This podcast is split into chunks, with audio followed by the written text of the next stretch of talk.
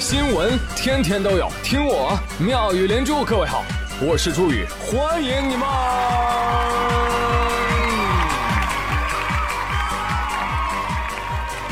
谢谢谢谢谢谢各位的收听啦！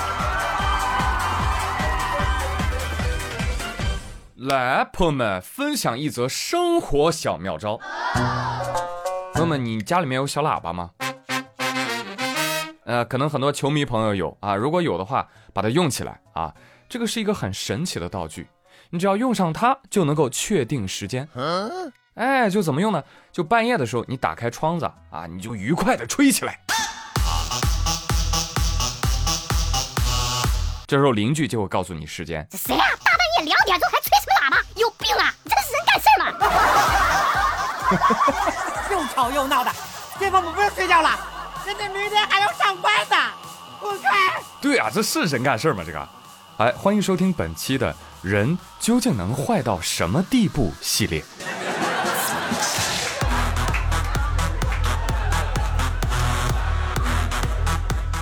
哎，前几期啊，刚刚说过，有人借助新冠病毒来诈骗，而本周又惊闻，江苏、北京、山东等多地的公安机关破获了一起特大制售假新冠疫苗的案件。抓了八十多个人，查获假的疫苗啊，三千多支啊。结果一审，他们就招了，疫苗里面是什么东西啊？全是生理盐水，就这破玩意儿啊，还层层加价销售。哎呀，你说他们的下线是不是也得报警？警察叔叔，我们遭遇了诈骗呢，活该！我跟你讲，靠私自倒腾这个赚钱，哎呀，我要为你的智商和品德打上一个大大的问号。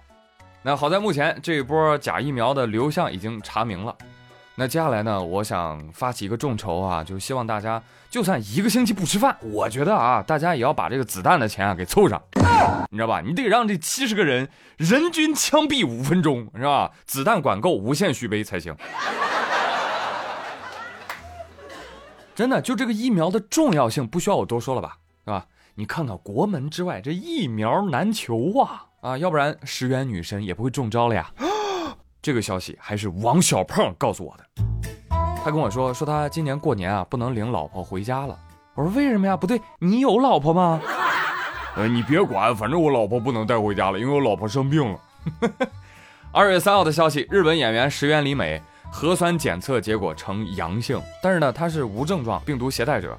他本人对这个检测结果也感到非常的 amazing，但是更让人 amazing 的是，三号刚刚爆出他新冠阳性，停止拍摄，在家休息。二月四号就有消息说，石原里美预计本周末将回归工作，继续拍戏。我的天哪，这才几天啊！我你们中二国，你果然热血是不是？石原里美得了新冠都要上班，我们还有什么资格抱怨生活？这个周末上班有什么可抱怨的？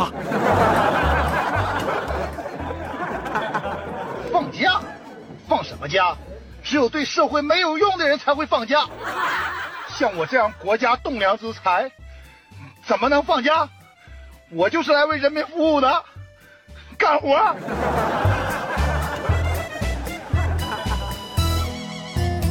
啊，不过这么一看，也难怪日本的疫情如此严重，是吧？霓虹，你轻一点。哎，王胖，那这样看来，病毒比你先接触到你老婆哎。王胖说：“呃，我老婆一定要快点好起来。新冠，你这个大坏蛋，赶紧滚滚滚！哦，对了，我得赶紧去告诉新垣结衣医生，让他好好的照顾好自己。我可不能接受两个老婆同时生病。啊哈哈哈哈哈！啊，那你出门一定要记得戴好手套啊。嗯。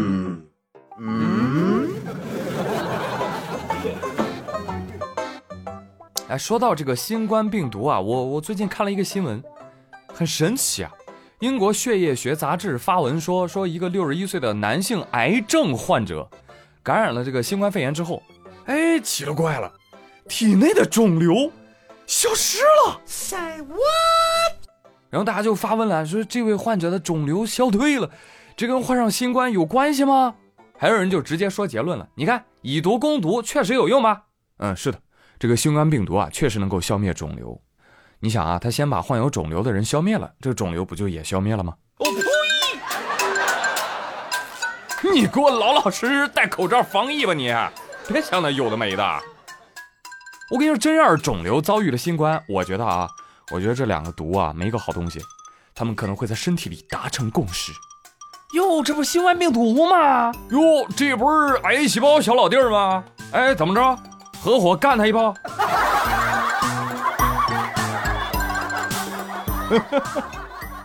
啊，其实从这个生物进化生存的角度来说，我我真的很不理解啊！这个病毒癌细胞，你说，你说它为什么要干死人类呢？啊，你说我们人死了，你也活不成啊？对呀，为什么呢？Why？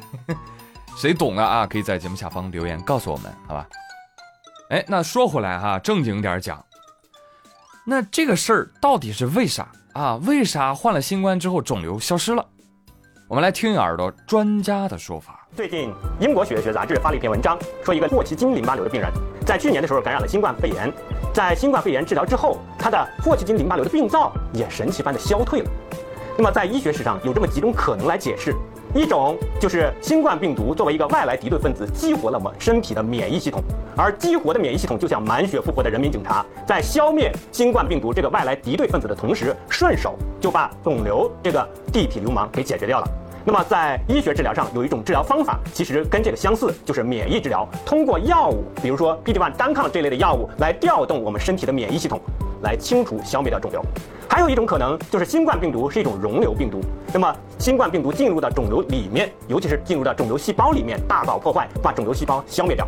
那么说到这儿，就有人问了：新冠病毒真的能治肿瘤吗？我告诉大家，这种可能性非常小，因为全球疫情发展的现在，感染新冠病毒的人数已经超过了一个亿，而目前报道出来的类似于这样的病例仅此一例，所以。靠新冠病毒来治肿瘤，这种概率恐怕比买彩票中五百万的概率还要低得多。所以在没有完美的科学理论来解释这种现象的时候，我们更需要用理性的思维来看待这个问题。你看是吧？我说了吧，比较侥幸吧，小概率事件。再次提醒大家，新冠从来没有离开过，大家一定要做好防疫工作啊！哎，这小猫说你呢，咪咪咪。大摆的，你该溜达你啊！给我过来。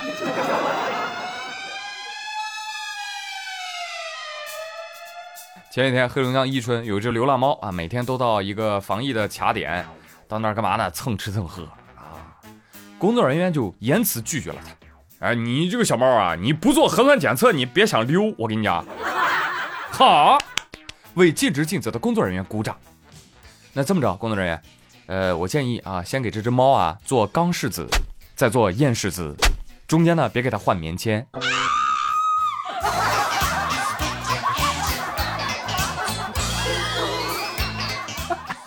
第二天，橘猫又来了，工作人员说咋的了？你来取检测报告啊？喂，猫说喵，不是的，昨天好不容易吃饱，结果你一给我做，我做吐了。我再再来再来蹭点吃的，再再给点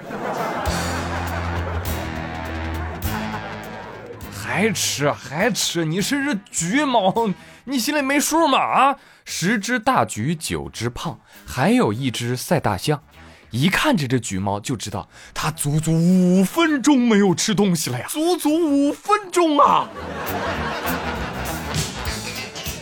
这只橘猫拥有坚毅的品质。吃货绝不认输，一起学猫叫，一起喵喵喵喵喵。